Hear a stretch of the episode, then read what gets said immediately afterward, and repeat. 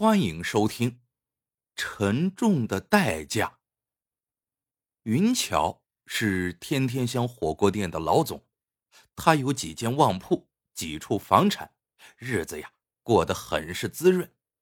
可最近一个美国打来的电话，让他陷入了混乱之中。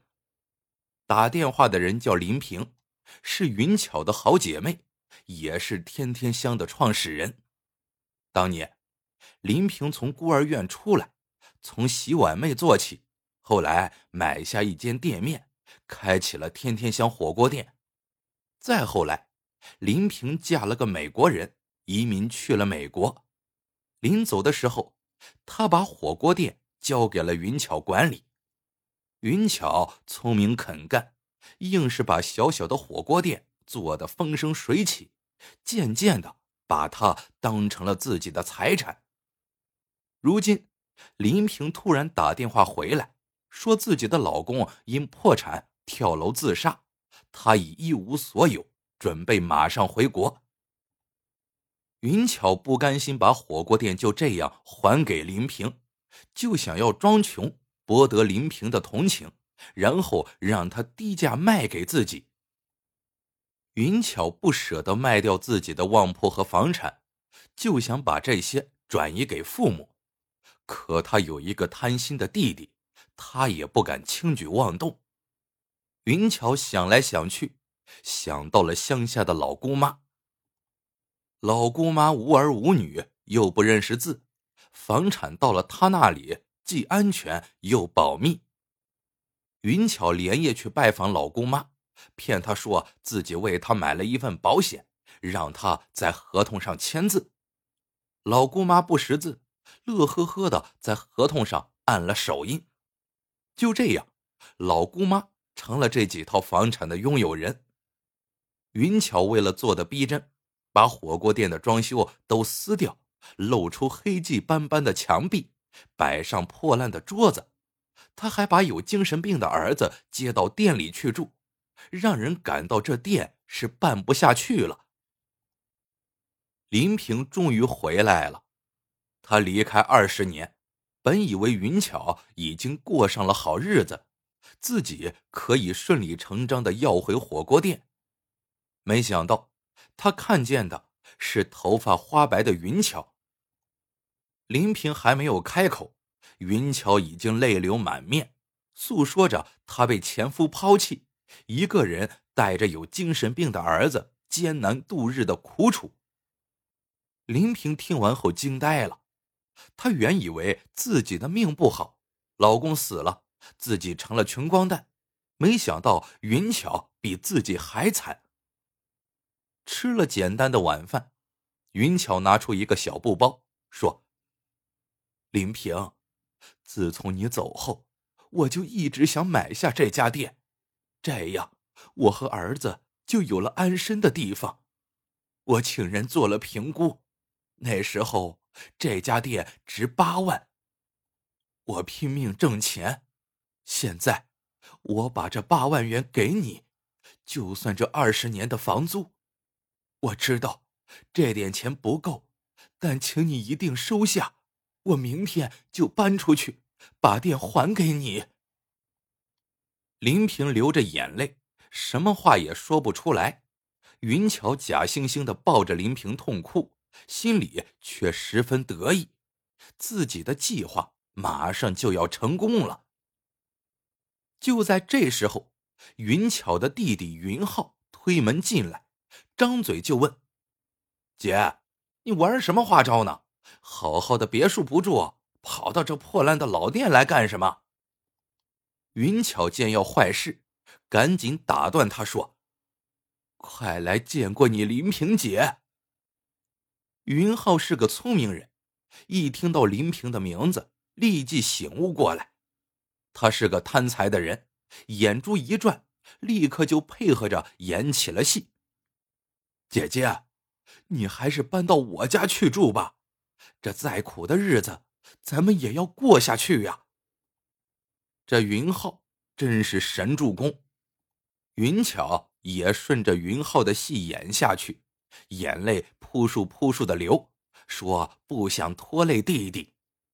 姐弟俩的戏呀，演得很是逼真，害得林平也跟着落泪。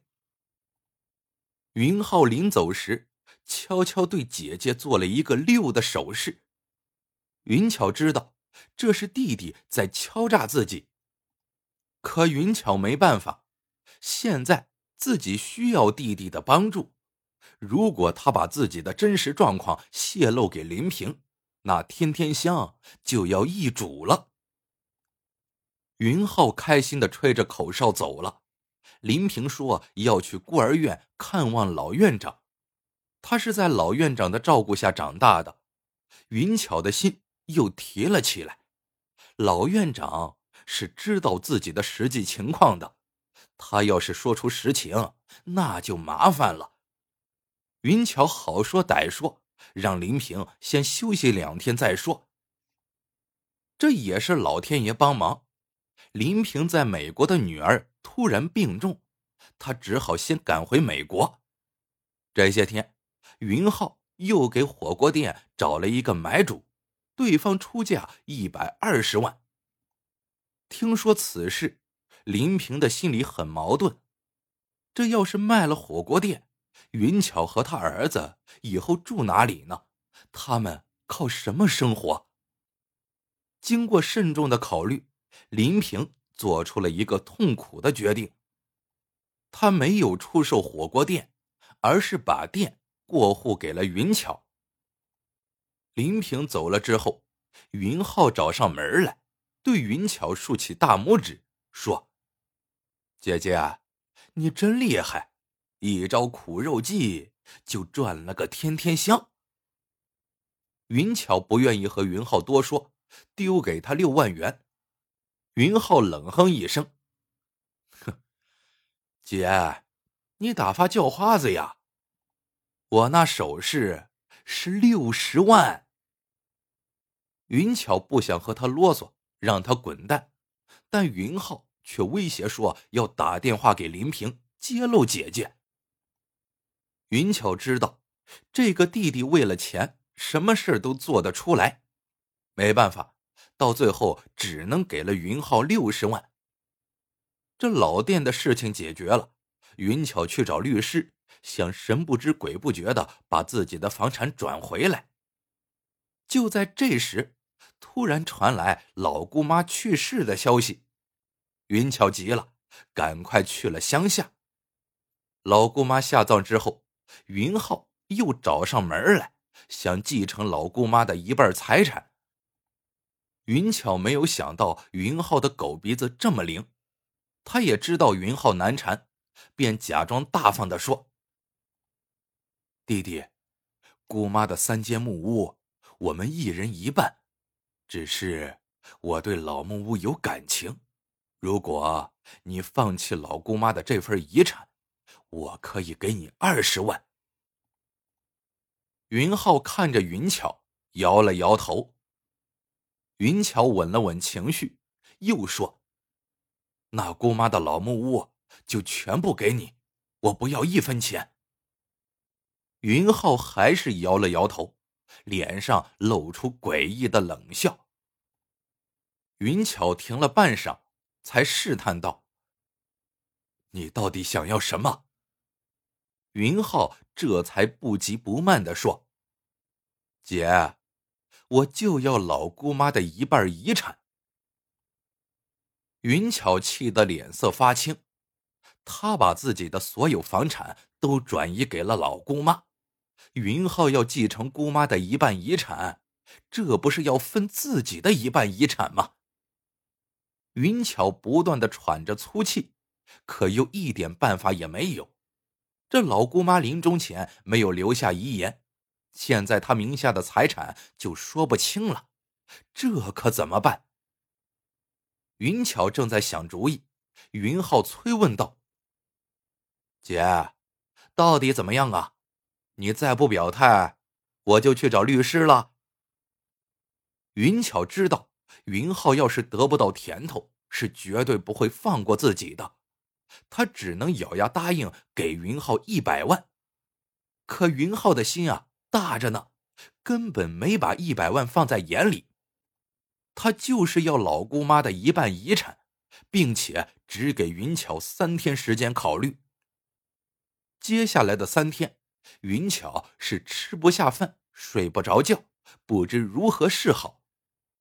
就在这个时候，老村长来找他，告诉了他一个惊人的消息：老姑妈在一年前就立了一份遗嘱，要把她所有的遗产留给一个叫史密斯夫妇的美国人。原因是史密斯夫人这些年来一直资助他。他才能够安享晚年。听完这话，云巧傻了，赶快去找律师。